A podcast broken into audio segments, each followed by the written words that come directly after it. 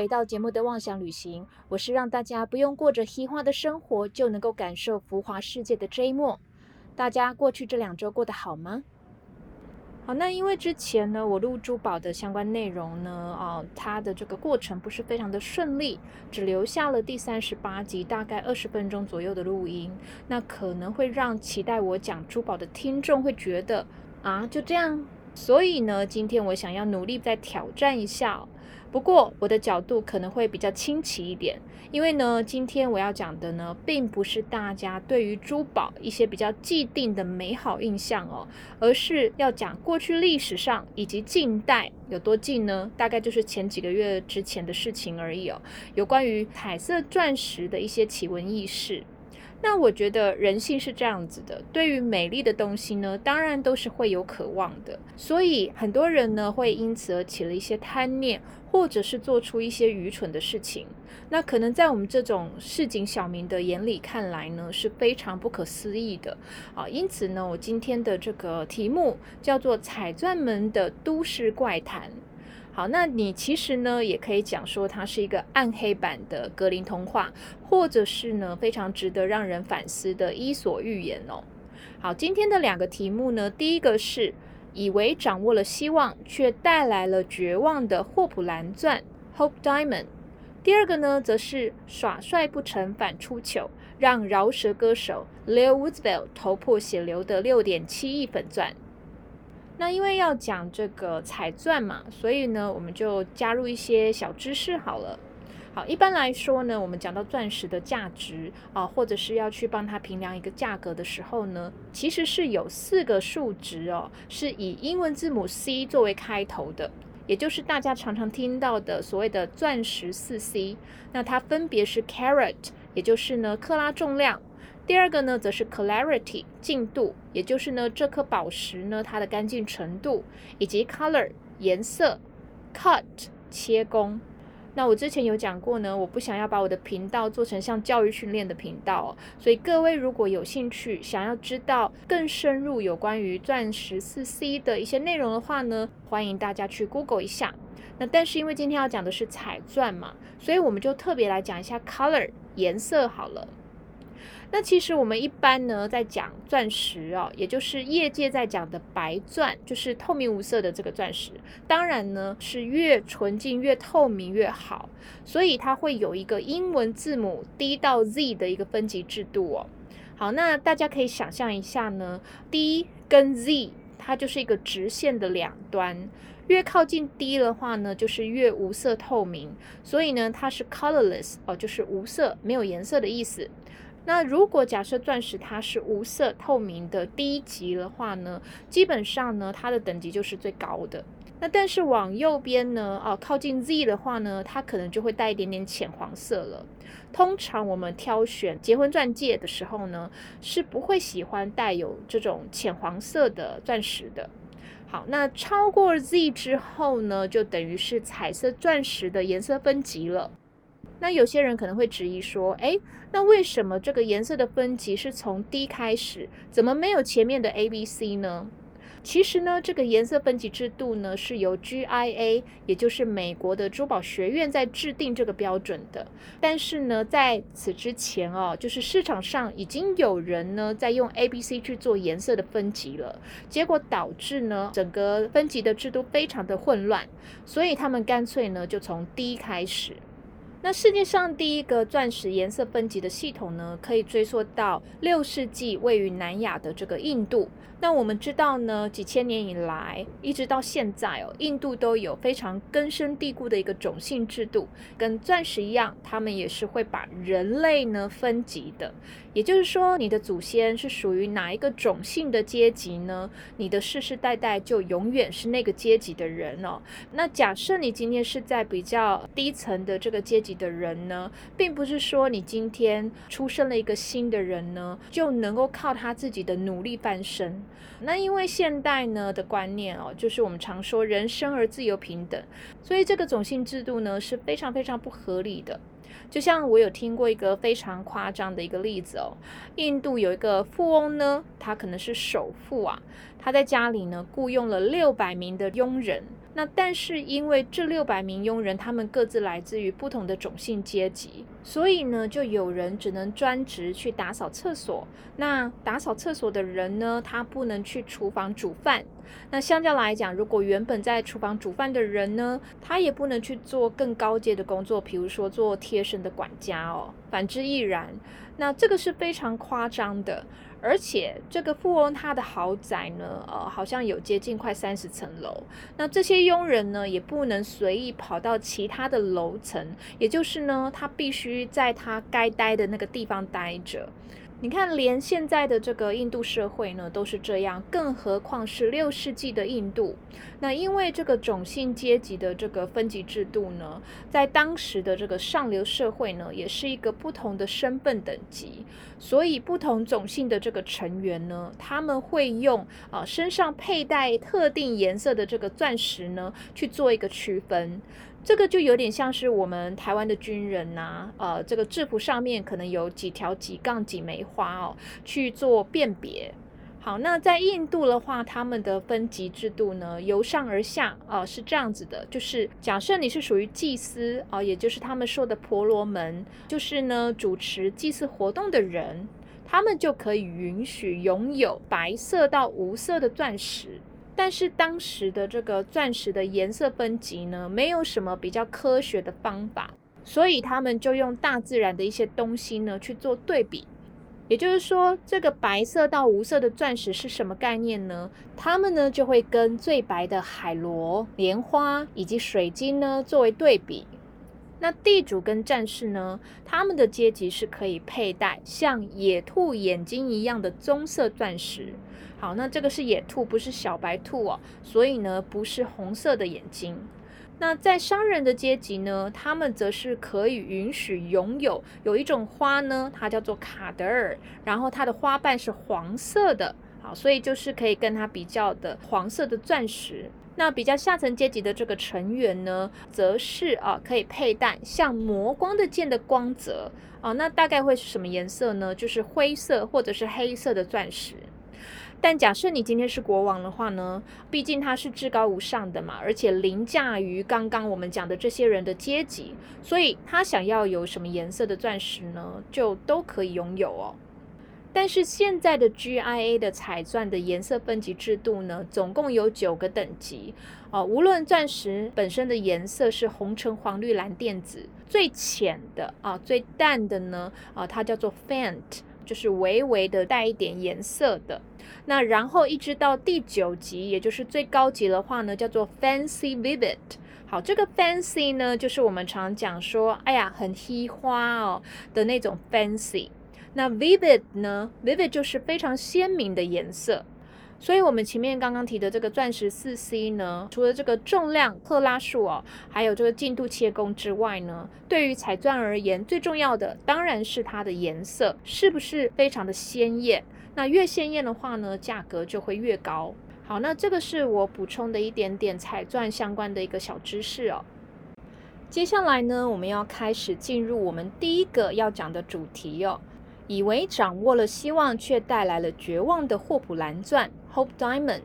我知道呢，我的听众年龄分布呢，应该是属于成熟一点点的啦，所以我相信大家应该还记得二十几年前有一个算是史诗级的浪漫灾难片，叫做《铁达尼号》吧。那里面的这个男主角里奥纳多·迪卡皮欧呢，他饰演的 Jack，跟凯特·温斯雷饰演的这个 Rose 呢。两个人呢，爱得正水深火热，可是很可惜遇到沉船事件，结果难分难舍，犹豫呢，到底要不要弃船跳海？You jump 还是 I jump 呢？当时呢，在大荧幕看到这个情节的时候呢，真的是可歌可泣，我也因为这样子而默默的流下了两滴泪。好，那其实呢，这部电影呢有一个珠宝贯穿的整个剧情哦，也就是呢，女主角从有钱的未婚夫那边呢得到了一条叫做“海洋之心”的项链。那我记得呢，凯特温斯雷在电影里面呢好像有戴着这条项链，但是一丝不挂的呢让 Jack 哦裸体写生哦。好，那讲到这边，大家应该有印象了吧？那条项链。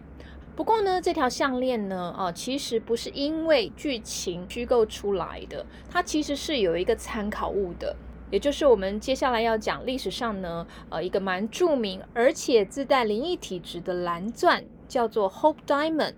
那因为 Hope 是英文的希望嘛。所以这个钻石呢，叫做希望钻石，音译的话呢，也叫做霍普钻石。它是个带着灰色调的蓝钻，那净度非常的高。那它这个钻石有名呢，当然也因为它很大颗，然后因为要天然形成又是蓝色的话呢，在自然界是非常非常稀有的。老实说，它其实是可以靠它自己本身的颜值名留青史的。但是最主要，它之所以成为传奇的原因呢，就是拥有它的人呢都会遭遇到不幸，所以呢，就有人说这个钻石其实是被下了诅咒。那接下来呢，我就要开始讲有一点漏漏等，而且呢还带点恐怖哦、恐怖哦的感觉哦。哎，我怎么忽然间变成了司马中原呢？呃，应该是为了配合这个农历七月啦。不过农历七月已经快过了。但是大家如果有兴趣的话呢，就继续听下去吧。那当然，因为时间已经有一点久远，而且呢，事后有很多人去穿凿附会，所以呢，啊，可能有不同的版本，然后中间的细节会有一些些不一样。但是呢，一样的是哦，这颗钻石的命运呢，都是非常的多舛，而且呢，颠沛流离。传说呢，这个是在十七世纪哦，更确切的说，应该是一六四二年，有一个法国的冒险家叫做 Jean-Baptiste Davignon，他漂洋过海到了印度哦，结果呢，就进入了一间庙宇，这个庙宇里面呢，有供奉一些印度的神明。其中呢有一尊神像，有人说他是独眼，就是只有一只眼睛啊。那它的这个独眼的部分呢，就是镶着这颗蓝钻啊。但是也有人呢是说这个蓝钻是镶在额头上面的。那这个法国的这个冒险家呢，他的法文名字有一点点长，所以我们姑且就叫做 J.B. Davignon 好了。那因为他一个人呢，在神庙里面看到四下无人呢，于是心起歹念。想要把它摘下来偷走，所以这颗钻石当时也被叫做 Davania Diamond。当时被摘下来的时候，有人说这个有一百一十二克拉，但是也有人说呢是一百一十五克拉，反正呢过百了，真的很大颗哦。后来这个蓝钻被偷走了以后呢，祭司发现非常非常的生气哦，于是呢就下了一个诅咒，说只要拥有这个蓝钻的人呢都不会有好下场。不过也有一些资料呢，啊，有记载说，其实这个 J.B. Davignon 呢，他并不是用偷的，而是用正常的管道去买到的。反正后来过了二十七年左右，大概在一六六九年的时候呢，他就把这个钻石还有其他的一些宝石呢，一并卖给了法国的太阳王路易十四。好，那不知道呢，是当时这个 jb davien 呢，为了要好销售，还是这个霸王路易十四呢？呃，他想要有特别的用途，所以这颗蓝钻呢，从一百多克拉变成了六十九克拉。但无论如何，有太阳王之称的这个法国路易十四呢，非常喜欢，因为大家知道他很爱漂亮嘛。再加上这个蓝钻刚好跟法国皇室专属的蓝色，我们常常听到所谓的皇家蓝 （Royal Blue），对不对？这个颜色是不谋而合的，所以国王呢就把这个钻石呢镶在最能够彰显他尊贵地位的这个皇冠上面了，也把这个蓝钻呢啊把它称为 French Blue（ 法国蓝）。然后有人说啊，这个 J.B. 的 Vania 呢，他把钻石卖给路易十四以后呢，这个诅咒就开始发生作用了。照理讲呢，他应该是从国王那边拿到了很多钱，但不知道为什么呢，遭逢变故哦，穷困潦倒，然后呢，辗转来到了俄罗斯。结果走在街上的时候呢，就被一群凶狠的流浪犬呢给咬死了。至于法国皇室这边呢，路易十四其实还算蛮幸运的，因为呢他活了整整七十六岁，而且也因为他很小就登基了，所以呢他在位也有七十二年之久啊。比起那个法国冒险家呢，他似乎没有被这颗蓝钻的诅咒呢受到影响。整的来说呢，他的这个人生还算是有一个善终的。那在以往呢，这个王位的继承当然是父传子，子传孙，所以呢，这个皇冠就传给了路易十五。不过呢，路易十五并没有拿来自用，而是转送给他的情妇。那这颗蓝钻呢，从皇冠拿下来了以后呢，就有可能改成了项链或者是胸针。然后呢，再把这个珠宝传给路易十五的媳妇，也就是路易十六的皇后玛丽·安东尼。那各位知道呢，在历史上这对夫妻是非常有名，过着奢华糜烂的生活，但是呢，却一点都不管人民，其实根本吃不饱穿不暖。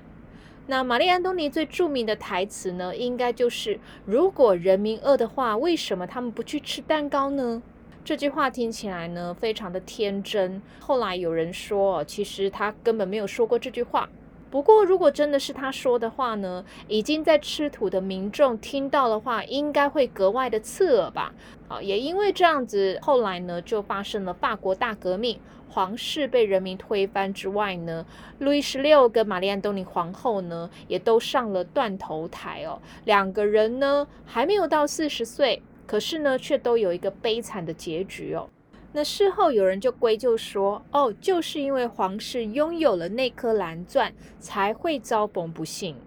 不过到了一七九二年的时候呢，其实这颗钻石早就已经从这个法国皇室那边被偷走了，然后又辗转流浪到了英国。那我们知道呢，因为是被偷的，所以它算是赃物，而且它的这个特征呢太明显了。你要么就是把它分割成很多颗小钻，但是呢，它会失去它的价值啊，要不然的话是很难脱手的。所以这个小偷其实一直找不到买主，白忙一场哦，根本没有拿到钱，听说呢就饿死在街头了。这颗钻石呢，又跑到一个人的手上。历史上呢，没有交代是谁，但是这个偷来的赃物哦，因为呢，当时的法律呢，可能有规定，就是说过了二十年呢，就不是赃物了。所以这个人呢，又卖给了英国国王乔治四世。那后来这颗钻石被磨成四十五点五二克拉，也就是目前存在的这个大小。只是有一件很奇怪的事呢，就是这个没有在历史留名的人呢，他卖给英国国王以后呢，没有多久就莫名其妙的自杀。好，那乔治四世呢，因为他本身的生活也非常的放纵哦，没有多久皇室的财务就因为他过分注重享受而渐渐的坐山吃空，逼得他不得已呢，把这个蓝钻偷偷的变卖掉，然后换取现金。而他自己本人呢，也因为过度纵欲哦，生活习惯非常的不好，喝很多酒，吃很多东西，然后变胖，结果呢，在五十八岁的时候呢，就驾崩了。到了十九世纪初哦，有人说是一八二四年或者是一八三九年，伦敦的一个艺术品收藏家叫做 Henry Philip Hope，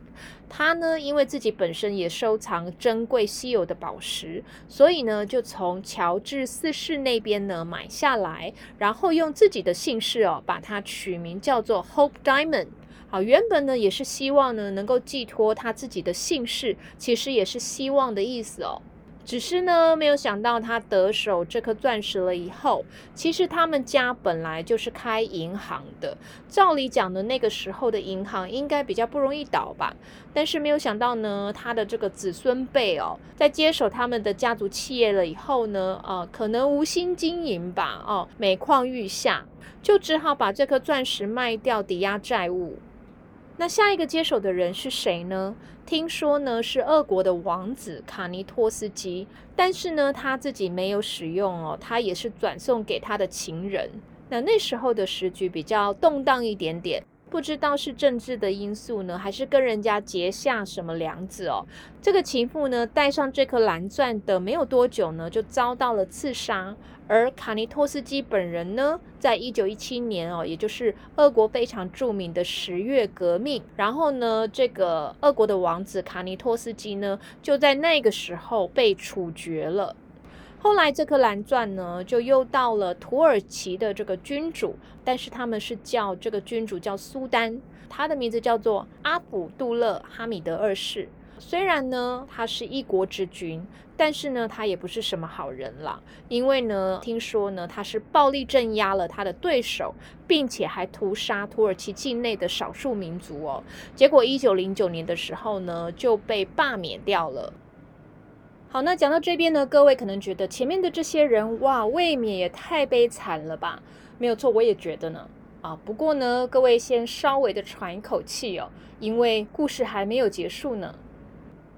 后来这颗蓝钻呢就被法国的珠宝商卡地亚呢买下了，而当时的这个掌门人呢是创办人的孙子，也就是已经是第三代的皮耶卡蒂耶。那他本身呢是一个非常有野心的人哦，他认为呢要怎么样才能够让他们的品牌成为珠宝界的霸主，那就要去买卖几颗又大又传奇的宝石，而且呢卖了才有稳定的现金流。因为他们要随时去买货啊，然后还有支付店铺上的支出，所以他其实锁定了几个肥羊哦。那他心中最心仪的目标呢，就是家里有金矿的美国名媛，叫做 Evelyn Walsh Macklin。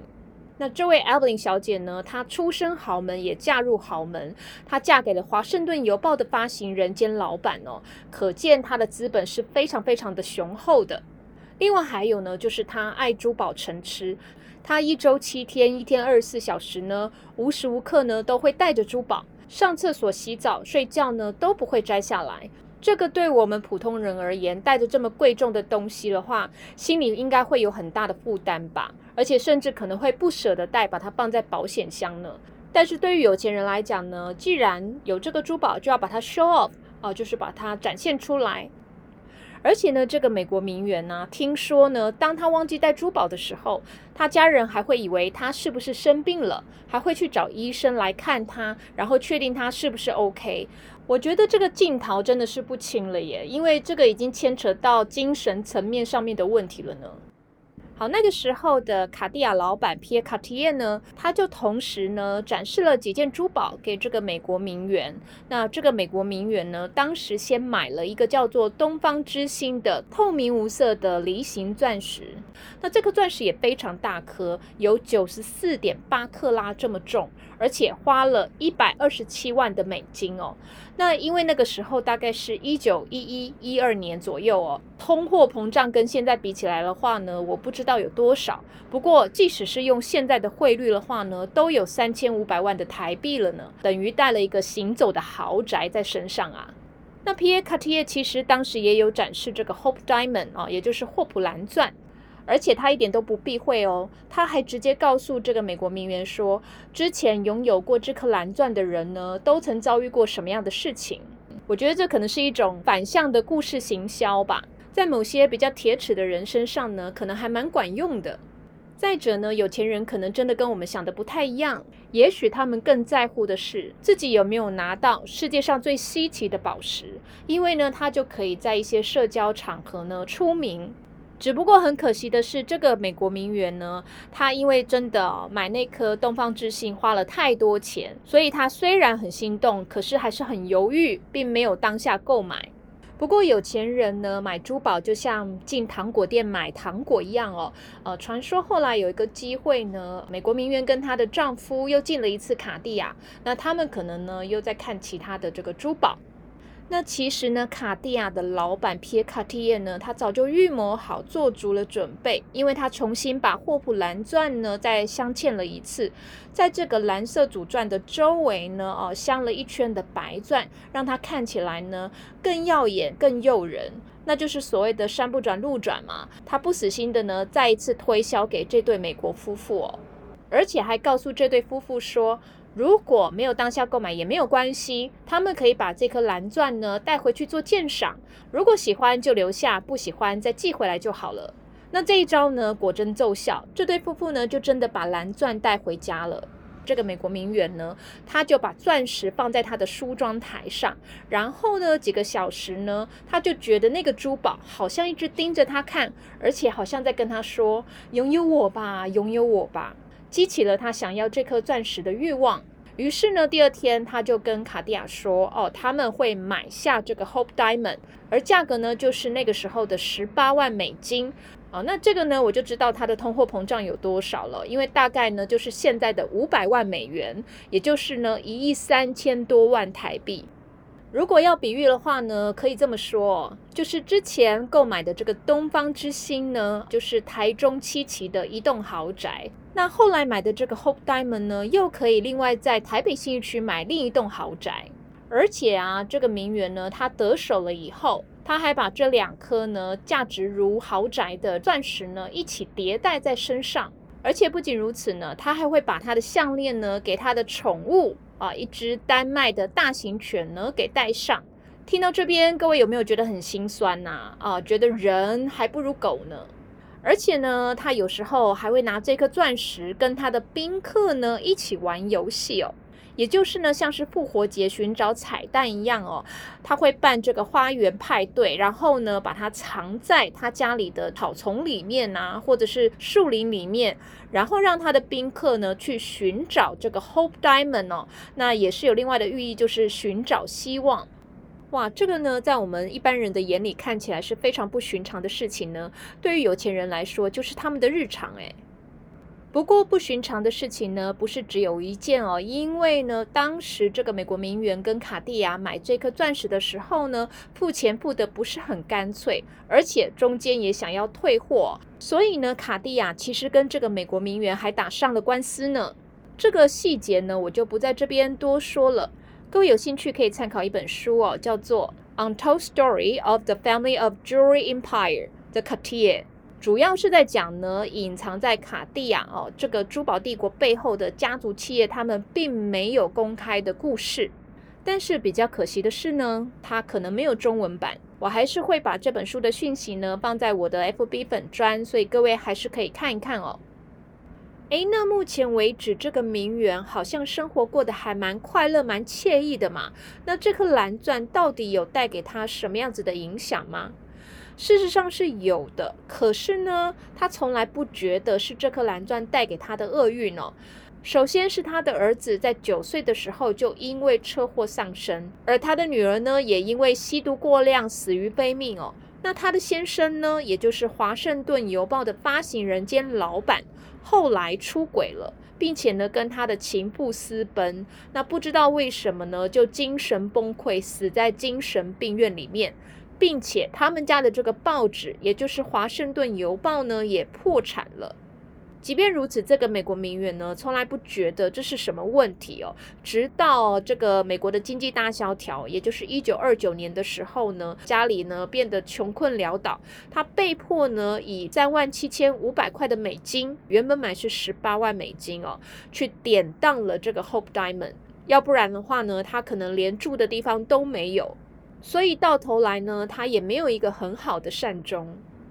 后来过了二十年，也大概就是一九四九年的时候呢，呃，这个 Hope Diamond 呢又由美国的珠宝商 Harry Winston 给买下了。那各位可能对于这个品牌不是那么的熟悉，不过在日剧《东京女子图鉴》里面呢有被提到，这个是日本女生呢非常想要拥有的婚戒品牌，而且呢它也有钻石之王的美称。那说也奇怪，不知道是这个创办人 Mr. Henry Winston 的这个八字比较硬呢，还是诅咒的期限已经到了？因为呢，Henry Winston 的一生还算是顺风顺水哦，他自己的珠宝品牌呢也经营得非常好。不过，在一九五八年的时候呢，他还是把这个钻石呢捐献出去给这个美国的博物馆，中文直翻呢叫做史密森机构。英文呢叫做 Smithsonian Institution，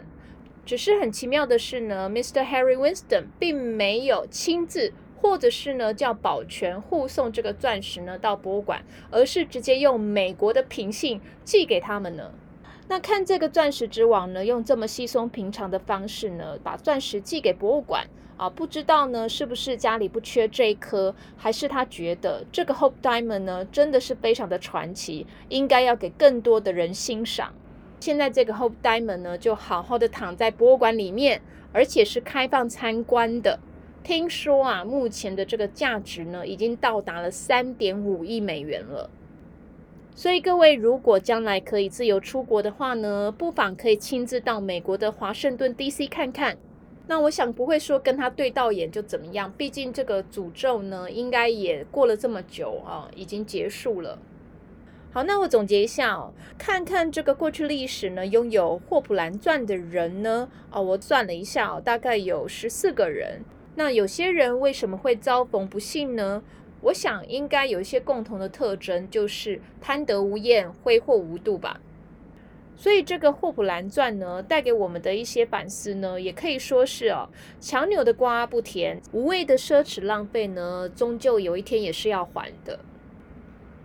好的，那接下来呢，我们换一个颜色的钻石，也转换一下心情，来讲亚洲人呢非常喜欢的粉钻。主要呢，粉钻呢是有红色的气色，但是又不会过于抢眼，几乎是人人都可以佩戴的。一般来说，彩钻蛮讲究产地，因为呢，它就会有特殊的地质环境、温度、湿度跟土壤。那在那个特定的地方出产的颜色呢，才会特别的好看。但是我们知道呢，矿区它不是取之不尽、用之不竭的，而且粉钻的数量呢非常非常的稀少，因此呢也非常非常的贵。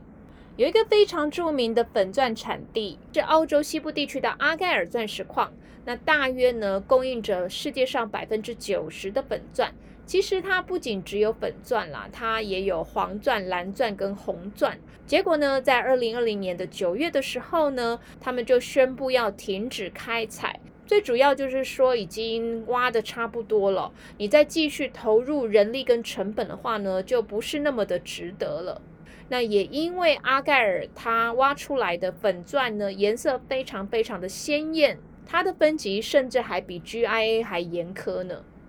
那在阿盖尔呢，它的这个颜色分级呢，总共分数字的九级。有时候呢，它评为五级的这个颜色，在 GIA 呢就可以开出它们的最高等级，也就是 Fancy Vivid。所以，当这个矿区关闭的话呢，除非呢你再在这个地球的某一个角落找到差不多品质的本钻，要不然它的数量呢就不会再增加了。往往也因为这样的稀有性呢，能够让价格更水涨船高。好，那接下来呢，我要讲的粉钻的故事呢，可能跟世界十大著名的粉钻呢都扯不上关系。可是有可能经过这个事件了以后，再过个几年，也许呢就会慢慢发酵成传奇。那不知道我的听众里面有没有喜欢听嘻哈音乐的？那即便嘻哈不是你的菜呢，应该也知道嘻哈歌手非常喜欢穿金戴银的，对不对？好，脖子上要有粗大的金链子。耳朵呢要戴单颗钻石的耳环，即便一个人只有十只手指头，也要把十个戒指戴好戴满。当然也不要忘了劳雷，就是劳力士金表。比较夸张的呢，还会把好好的牙齿打掉，镶上金牙，简直呢就是极尽炫富之能事哦。好，那为什么会这样子呢？因为嘻哈音乐呢，大概是起源于一九七零年代的美国社会哦。通常呢，都是在社会底层的一些青年呢，他们所流行的一种音乐形态。那当时他们的生活跟教育可能都不会太好，所以你也可以常常听到嘻哈歌词呢，都是表达自我，有可能是在抱怨呐，或者是在说社会的不公不义的一些内容哦。后来有越来越多人喜欢嘻哈，所以这些嘻哈歌手也有机会从社会的底层呢一下跃升成有钱人哦，所以他们就会把所有呢能够告诉别人说，哎，我有钱喽，把这个家当呢都穿在身上。那我接下来要讲的这个例子，我想应该已经到了极限了吧？啊，有一个年龄只有二十六岁的美籍非裔饶舌歌手，哦他叫做 Lil Woodbelt。啊，他花了两千四百万的美金，折合台币大概六点七亿的这个台币呢，买了一颗十一克拉的马眼型粉钻。马眼就是像马的眼睛哦，上尖下尖，但是中间是比较浑圆的。听说呢，他在二零一七年的时候呢，就已经看上了这个粉钻。其实呢，他最初买到的时候呢，是想要把它做成戒指的。不过呢，他可能一方面觉得说，哎呀，做成戒指呢，可能还要再花另一笔费用哦。再来呢，就是说，如果做成戒指，可能比如说不小心洗手的时候，手一滑，戒指呢就会滑到排水孔里面。那你可能会建议说，那就放在保险柜啊。结果呢，他又担心被偷，而且他买这个粉钻就是要给大家都看到啊，所以他做了一个让人非常匪夷所思的事情哦，就是他居然呢就把这个粉钻镶在自己的额头上了。好，无论自己照镜子啊、自拍的时候呢，又或者呢用手去摸摸额头，去确认一下这个粉钻呢到底还在不在，也就是所谓最危险的地方就是最安全的地方了。不知道有没有人会趁他睡觉的时候呢，把他偷偷的挖走呢？反正他对于自己的决定应该是蛮洋洋得意的哦，因为他在二月的时候呢，在自己的 IG 上面哦，戴上一个像是银行抢匪的黑色头套，然后又戴了墨镜，最主要就是让大家呢把这个注意力呢放在他额头上面的粉钻。我觉得亚洲人呢看起来会觉得他有点像是民间故事里面的红孩儿或者是哪吒，但是呢，呃，外国人可能看起来就像是漫威里面的这个角色哦。不知道各位有没有听过幻视 Vision？那每个 superhero 呢都会有超能力嘛？那他的超能力呢，就是在他额头上的这个宝石，就像这个太阳能板一样哦，吸收日光了以后就会转换成能量。所以他遇到危险的话呢，他就可以发功，然后让这个额头呢射出一个非常非常热的一个放射线一样的东西，就可以杀死敌人。有些热心的网友呢，还会把它 P 成 Vision 幻视的梗图哦。我是觉得蛮幽默的啦，但是呢，头脑清醒的人应该会觉得他的做法有够 crazy 的吧？那美国的媒体呢，也找了珠宝商呢来评论这件事情。那这个珠宝商说，他真的也是大开眼界了，因为他从来没有看过人做过这样子的事情。而且呢，如果把这个钻石镶在额头上的话呢，呃，其实你随时随地都会有一种警备的一个状态。无论去逛街或者是休闲，你也不知道会不会有人呢，呃，看你的这个钻石是欣赏呢，还是在盘算着把这个钻石呢随手拿了就走。当然啦，他如果一心想要出名的话呢，他的目的一定可以达到的，只是他付出的代价可能会更大。因为其实呢，要支撑这样子十一克拉的粉钻的话呢，他可能要做一些侵入式的手术。那这样做当然会有一些细菌感染的危险。果不其然呢，大概在七月的时候呢，呃，这个歌手呢，他就发了一个 IG 的动态，这个照片还蛮耸动的，因为呢，在他镶着粉钻的额头下面呢，就流了一条红红的血，不至于成河，但是也是小河了。然后呢，他就写说：“If I don't get it took out the right way, I could die. No, seriously。”啊，意思就是说，假设我不把额头上的这个钻石呢，用正确的方式移除掉的话呢，我就有可能会死哦。没有多久呢，他又在发自拍，然后呢，就可以看到他的这个额头的粉钻呢，已经去除掉了。不过呢，有一个穿洞的痕迹。那他的钻石去哪了呢？那最终不是还得好好的躺在保险柜里面吗？你看这一般的折腾，是不是听起来不帅，还有一点袅袅的呢？以前的人说啊，人怕出名，猪怕肥，是在劝人家做事要低调。但是呢，现在其实人人都想要去把握那个十五分钟有可能成名的机会。好，这句话呢是美国的普普艺术家 Andy Warhol 说过的。但是用这么不择手段，然后甚至是愚蠢至极的方式呢？哦，我觉得最惨的状况有可能会失去生命。老实说，我现在看到那个饶舌歌手的额头啊，我都觉得那个上面好像浮现了一个“蠢”字诶。好，那不知道各位对于这个嘻哈歌手所做的一切呢，呃，是有什么样的想法呢？好，那无论如何啊，其实呃，我以上讲的这个两个故事，可能颠覆了大家对于珠宝的美好想象了吧？我相信这些珠宝，如果能够用正当的方式啊去取得或者是使用的话呢，还是可以带给人非常好的体验的。反之呢，就有可能是现世报，不是不报，只是时候未到哦。好，那希望各位还喜欢我今天准备的内容。我们呢，差不多要告一个段落了。如果你喜欢我的 podcast，记得关注以及分享，并且呢，也欢迎你们留言哦。感谢您今天的收听，我们下次再一起出游吧，拜拜。